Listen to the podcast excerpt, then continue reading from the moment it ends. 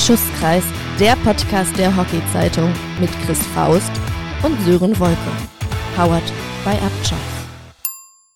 Der Podcast wird unterstützt von Autobebion. Die Bebion-Gruppe hat neun Standorte rund um Stuttgart und vertreibt die Marken Peugeot, Citroën, Mazda, Kia, Fiat und Abarth. Das Familienunternehmen ist seit über 70 Jahren Mobilitätspartner in der Region Stuttgart. Aktuelle Angebote und offene Stellen, auch für Azubis, findet ihr auf www.auto-bebion.de. Und damit herzlich willkommen bei Schusskreis, dem Podcast der Hockey-Zeitung. Zwischen dem vorletzten Bundesligaspieltag und dem letzten Bundesliga-Hauptrundenspieltag begrüßen euch Sören Wolke und mir gegenüber Christopher Faust. Herzlich willkommen. Hallo alle draußen. Chris, wir haben ein ja sehr intensives Bundesliga-Wochenende hinter uns und da wollen wir natürlich dann auch noch mal kurz drauf blicken, bevor wir auf den letzten Spieltag zu sprechen kommen. Für dich auch der Heimsieg der Bremer Damen gegen den Düsseldorfer C. Die größte Überraschung in der Damen-Bundesliga? Sicherlich. Also wir wissen ja über die talentierte Truppe von Flori und wenn die einen Sahnetag haben, können die halt auch jeden schlagen. Aber Sie haben auch am Tag vorher das Sechs-Punkte-Spiel gegen die Flottis verloren. Also, aber kennen wir alle, junge Truppe, weißt du nie, was du bekommst, ja. Und in der Damen-Bundesliga sind noch ein paar mehr Entscheidungen auch gefallen. Durch die Düsseldorfer Niederlage unter anderem auch die Tatsache, dass Rot-Weiß Köln als Staffel Erster aus Staffel A in die Viertelfinals gehen wird. Das wissen wir jetzt schon vor dem letzten Spieltag. Die Düsseldorfer Damen, Chris, jetzt dieses 2-3 in, in Bremen, nur Platz 2, eigentlich ja ein bisschen wenig vielleicht für die Ansprüche des deutschen Meisters. Ach naja, würde ich jetzt so nicht sagen. Also die haben so viel Qualität. Celine ist jetzt wieder dabei nach der Verletzung. Das muss auch erst wieder rund laufen. Warten wir es mal ab. Die sehen wir in meinen Augen ganz sicher in Mannheim und wahrscheinlich auch an beiden Tagen. Und Rot-Weiß Köln am Wochenende 3-3 beim HTRC gespielt und sich zu so einem ja, 1-0-Sieg gegen den MSC gequält. Also so richtig, sage ich mal, in Topform sah das jetzt auch nicht aus am äh, vergangenen Wochenende.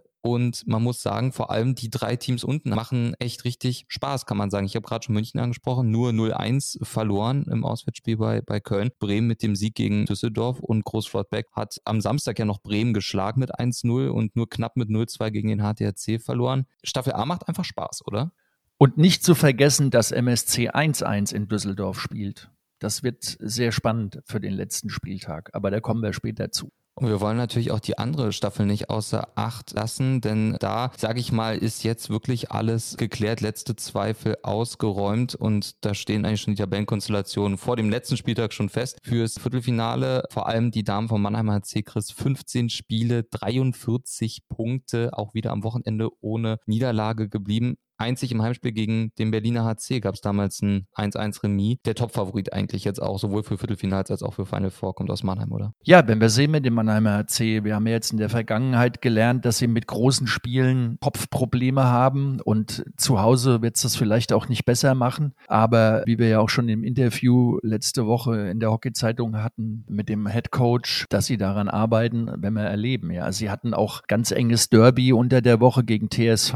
Ich glaube, das Tor fiel Spiel ein paar Minuten vor Schluss konnten sie 1-0 gewinnen, aber Derbys sind ja wie immer eine andere Geschichte. Also in der Staffel ist es leider oder wie auch immer nicht so spannend wie in der anderen und wir werden sehen, wer sich dann letztendlich für Mannheim qualifiziert. Also Mannheim ist sicher Erster mit 43 Punkten. Alster ist ja eigentlich sicher Zweiter mit 30 Punkten. Der UHC ist Dritter mit 27 Punkten, hat aber auch schon ein Spiel mehr als Alster, denn Alster trifft noch am Samstag auf Uhlenhorst-Mülheim. Und dann ist der Berliner C Vierter mit 18 Punkten, Mülheim Fünfter mit 8. Äh, der TSV Mannheim Hockey ist Sechster mit vier Punkten. Aber Chris, wir wollen auf die spannende Ausgangslage in Gruppe A viel lieber zu sprechen kommen, denn da ist so ein bisschen Showdown angesagt im Kampf um Tabellenplatz vier. Und das ist nicht nur irgendein Tabellenplatz, es ist der letzte Viertelfinalplatz. Und da haben noch drei Teams Chancen drauf, nämlich unter anderem der Großflottbecker THGC steht auf eben jedem Viertelfinalplatz mit 16 Punkten. Der Bremer HC ist auf dem ersten Playdown-Platz 5 mit 14 Punkten. Und der Münchner SC ist letzter mit 13 Zählern. Also drei Zähler Rückstand auf Flottbeck für München und die Münchner Damen treten am letzten Spieltag in Bremen an. Also die beiden Teams, die auf dem Playdown-Platz stehen und die Gewinnerinnen werden Flottbeck dann zumindest erstmal überholen in der Live-Tabelle, sage ich mal, während man sagen muss, dass Groß Flottbeck ja beim Staffelsieger in Köln antritt. Also auf dem Papier Flottbeck jetzt auf diesem Viertelfinalplatz vermeintlich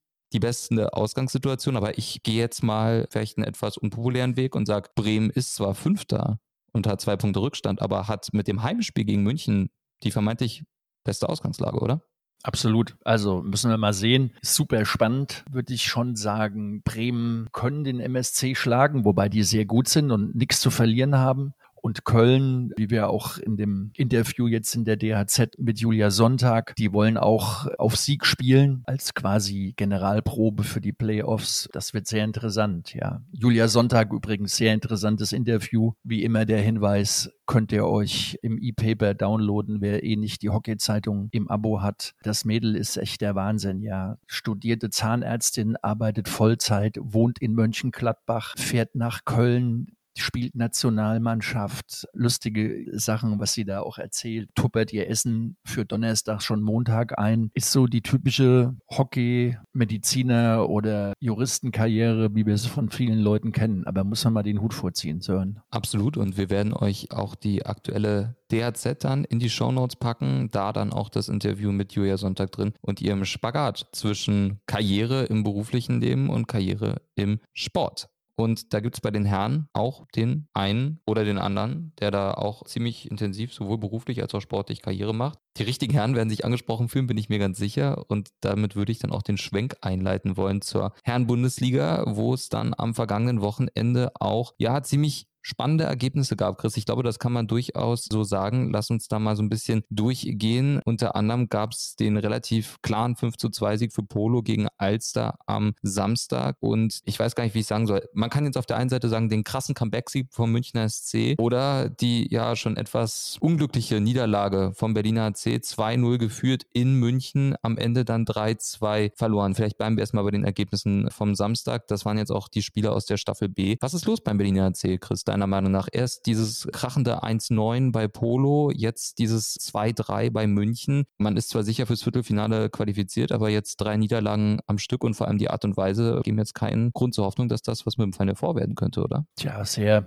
ungewöhnlich und aus der Ferne auch nicht zu verstehen. Aber Darren Cheeseman ist zwar ein junger, aber ein cleverer Hund. Die Spielerpersönlichkeiten beim BAC mit Paul Dösch und mit Zwick und den anderen Jungs sollte man nicht unterschätzen. Und ich glaube, dass die fürs Viertelfinale dann safe sind. Mache ich mir keine Gedanken. Am Sonntag gab es dann noch einen ziemlich saftigen Sieg von UAC gegen Düsseldorf. 9 äh, zu 0 hieß es da dann am Ende. Ich war in der privilegierten Situation, den Stream schauen zu dürfen und den Spielbericht schreiben zu dürfen. Ich bin gar nicht hinterhergekommen mit dem Schreiben. Das kann ich so mal kurz vorwegnehmen. Und ansonsten gab es dann auch noch ein ziemlich klares 4-1 vom TSV Mannheim Hockey gegen den MSC. Und Mülheim hat sich durch das 2-1 gegen Krefeld noch die aller, allerletzte minimale kleine Viertelfinalchance noch offen gehalten. TSV-Sieg, Chris, am Wochenende gegen München ist am Ende ohne Wert, weil da wird sich in der Konstellation nichts mehr tun. München wird als Tabellenfünfter in die Playdowns gehen, Mannheim als Sechster. Aber so ein 4-1 gegen den direkten Konkurrenten vielleicht in diesem Play-In-Spiel, gibt das nochmal ein gutes Gefühl?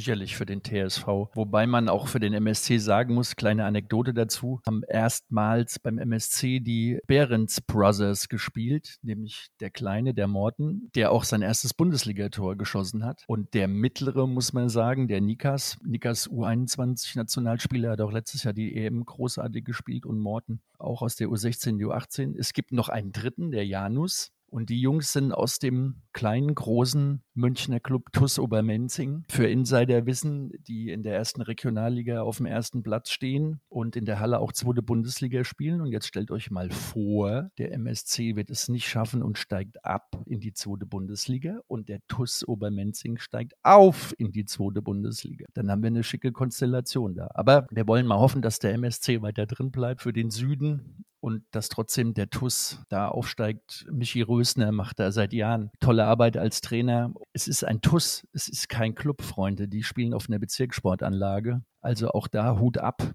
Guten Job machen die da. Und wie gesagt, an Morten und an Nikas bestimmt eine große Geschichte, ihr erstes Bundesligaspiel zusammen zu machen. Deswegen 4-1 auf den ersten Blick, naja, auf den zweiten Blick geile Story. Wir sind gespannt, wie das auf alle Fälle weitergeht, aber ich sag mal auch, dass der MSC absteigt, kann man sich irgendwie auch anhand der Leistungen aus den vergangenen Wochen nicht so richtig vorstellen, aber wir sind da natürlich gespannt. Kann viel passieren dann auch in so einer Playoff-Serie. Düsseldorf letztes Jahr ganz dramatisch in endlosen Playdown-Spielen gegen Frankfurt 80 und das letzte wurde im Shootout entschieden für Düsseldorf, aber null Punkte, alter Vater, ey, die armen Buben für mich natürlich Abstiegskandidat Nummer eins. Ja, und dann wird es natürlich schwierig, wer da noch dazu kommt. Sprechen wir gleich drüber. Und TSV und MSC, also ich glaube, die können sich am jeden Tag gegenseitig schlagen. Ist ein 50-50-Ding. Ich glaube, der andere, der runterkommt, das ist ziemlich dramatisch zu Düsseldorf. Das ist, glaube ich, dann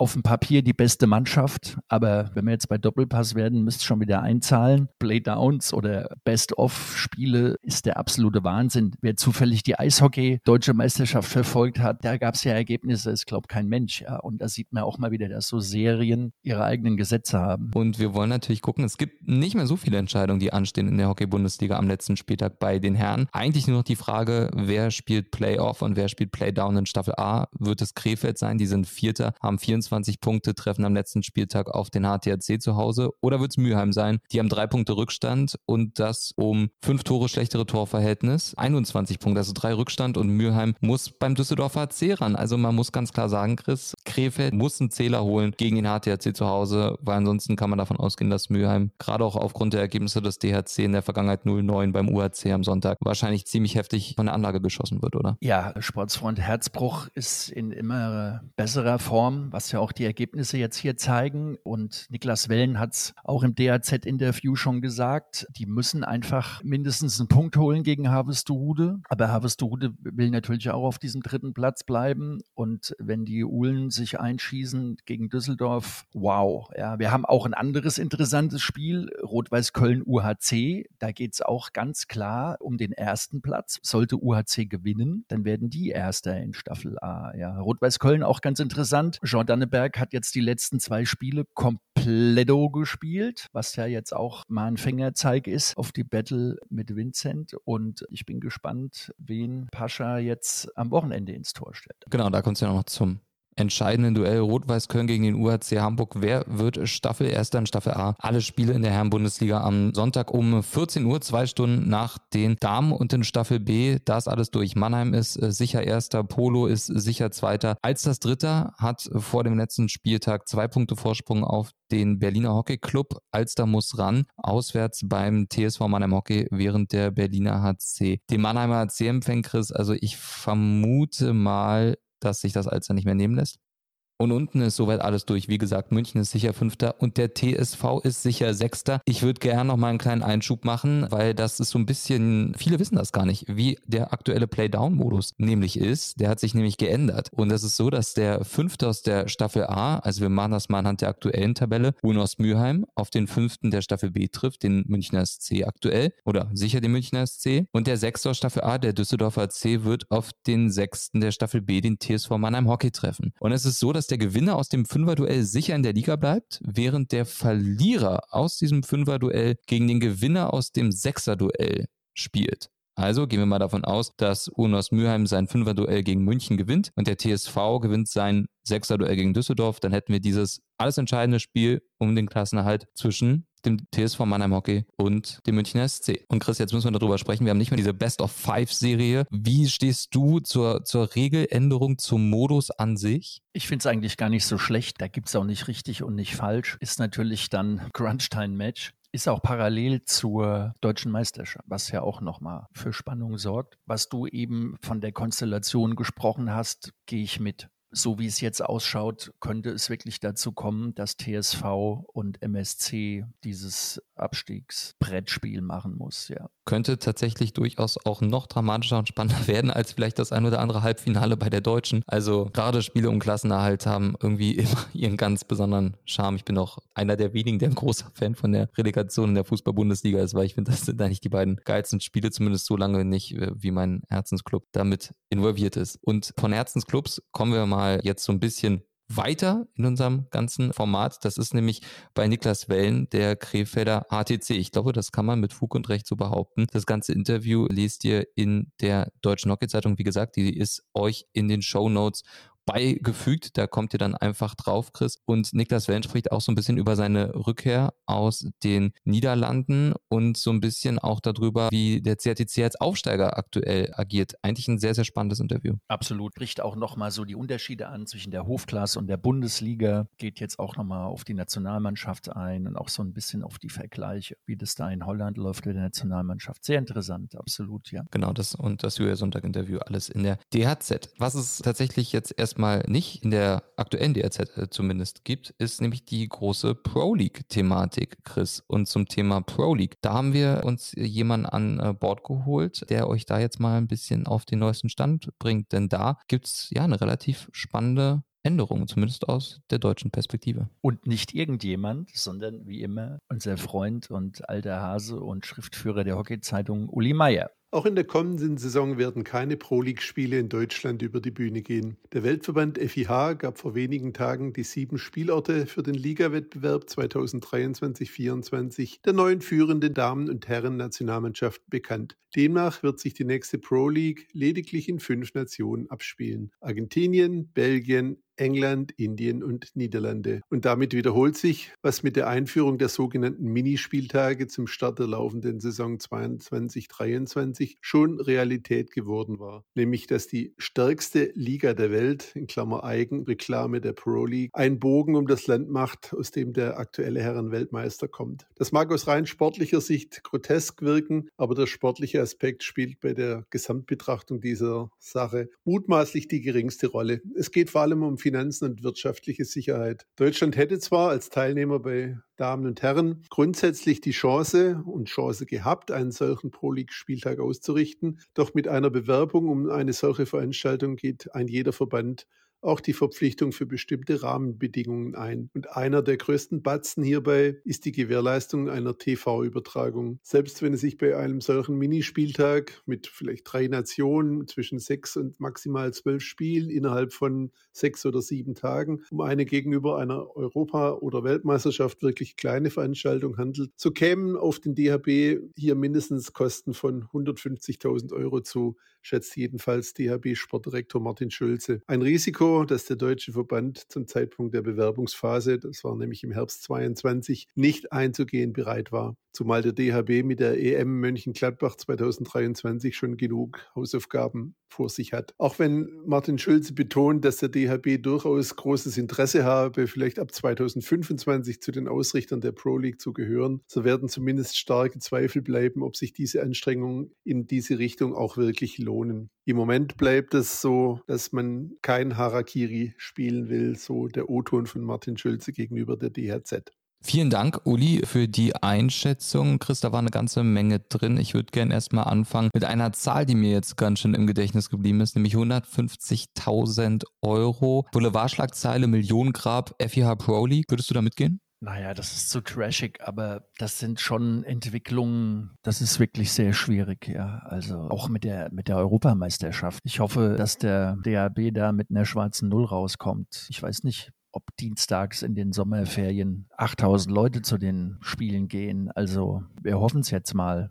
Sicherlich hat der Martin da erstmal auf Nummer sicher gespielt jetzt, um auch nichts anzunehmen. Der DRB weiß ja nicht, wie das finanziell ausgeht. Und wenn du dir 24 wieder mit 150.000 da was ans Bein klammerst, ist eigentlich eine clevere Geschichte, ja. Siehst du bei der Feldhockey-EM jetzt tatsächlich das Risiko für den DHB, dass man da finanziell sich vielleicht ein bisschen überschätzt hat oder beziehungsweise auch das Interesse an der Veranstaltung in Deutschland ein bisschen überschätzt hat? Weil eigentlich müsste man ja sagen, jetzt kommst du mit dem Weltmeister auch noch um die Ecke, was groß, aber wirklich auch in den Medien war. Wenn es nicht jetzt funktioniert, frage ich mich auch so ein bisschen, wann denn dann? Keine Frage. Ich denke gerne an 2.6 zurück. Wer nicht, wer da war, Wahnsinnsveranstaltung. Dann hatten wir nochmal eine Frauen-Champions Trophy, ich glaube 2.8 und immer mal wieder ein paar Events. Aber das jetzt wieder so ein großes Event in Gladbach ist, hatten wir ja lange nicht und hoffen wir das Beste. Ja, Außerdem, es muss im Sommer stattfinden, also es sind überall Sommerferien. Ja, dass die Wochenenden ausverkauft sind, sind sie jetzt, glaube ich, auch schon. Und Freitag und so, keine Frage. Aber man hat auch logischerweise von außen zu wenig Einblick auf das Kostengerüst und wie die Auslastung sein muss, um eine schwarze Null zu schreiben oder dass sogar ein bisschen was hängen bleibt. Wie gesagt, hoffen wir das Beste, dass der DHB da gesund rausgeht aus der Veranstaltung, auch wirtschaftlich.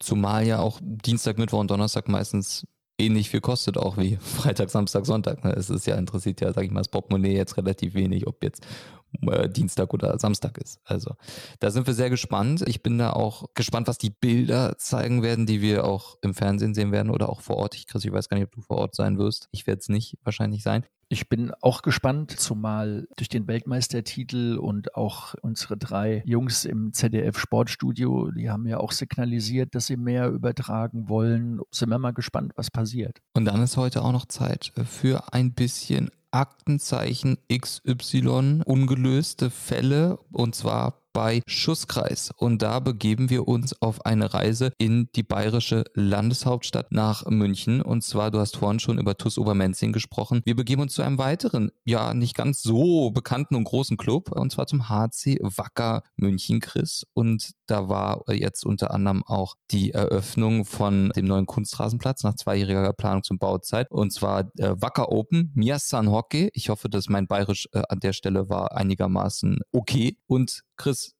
Jetzt fragt sich der geneigte Hörer, was erzählt der Wolke denn schon wieder von Aktenzeichen XY? Die Frage stellt sich natürlich, was ist ein Waki? In Anlehnung an Ötzi, aber es gab kein Waki, leider oder zum Glück, sondern ein Keltengrab bei den Bauarbeiten unter dem Naturrasen. Uli Meier hat auch in der Hockey-Zeitung da einen schönen Bericht drüber geschrieben und war natürlich eine helle Aufregung.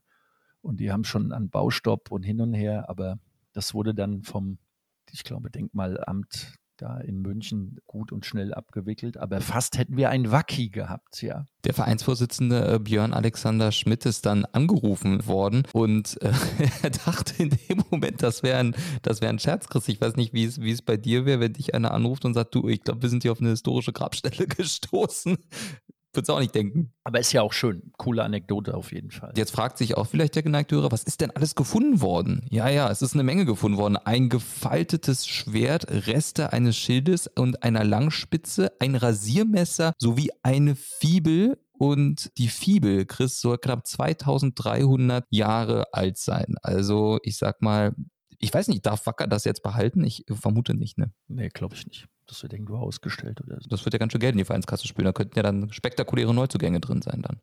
Ich bin völlig traumatisiert von Wacker, weil in Wacker habe ich damals das Bundesliga-Finale geguckt, als Schalke vier Minuten Meister war und der Andersen noch diesen Freistoß reingetreten hat für die Bayern. Deswegen muss ich mal an Wacker denken. Ja, ich, ich frage mich, warum du da warst. Wahrscheinlich einfach in deiner Trainerhistorie oder? Regionalliga. Hast du noch selber gespielt, oder? Die gute alte Regionalliga. Ich habe, glaube ich, auch drei Minuten gespielt. Mangels Personal. Ja, das war, war einfach ein starkes Team. Das muss man ja auch an der Stelle, muss man ja auch an der Stelle sagen. Äh, warte mal kurz. Nein. Wir machen Egal. jetzt auf alle Fälle erstmal wieder einen kleinen Break. Ich kann euch sagen, Schusskreis meldet sich ab jetzt wöchentlich, können wir sagen, bis zum Final Four bei euch. Brunchtime für Schusskreis. Ganz genau. Und wir werden uns aber natürlich nicht nur mit der Hockey-Bundesliga beschäftigen. Das wird ja dann auf Dauer auch ein bisschen öde, sondern dann wollen wir natürlich auch noch auf ein paar andere Themen gucken, die so rund um unseren wunderbaren Sport passieren. Ich würde mich, muss ich jetzt auch mal ganz kurz sagen, wir sind Eigenwerbung machen, sehr freuen, wenn ihr am Sonntag reinschaltet. Livestream Hockey-Bundesliga, BRC Damen spielen zu Hause gegen Urnost Mülheim und die Herren empfangen den Mannheimer AC. Wenn ihr da dabei seid, freue ich mich sehr. Und ansonsten freue ich mich, wenn ihr nächste Woche wieder einschaltet. Wenn es heißt Schusskreis, der Podcast der Hockey-Zeitung. Ich sage Tschüss und Ciao aus Berlin und vielen Dank an Christopher Faust. Ja, und Tschüss aus Frankfurt. Bis bald.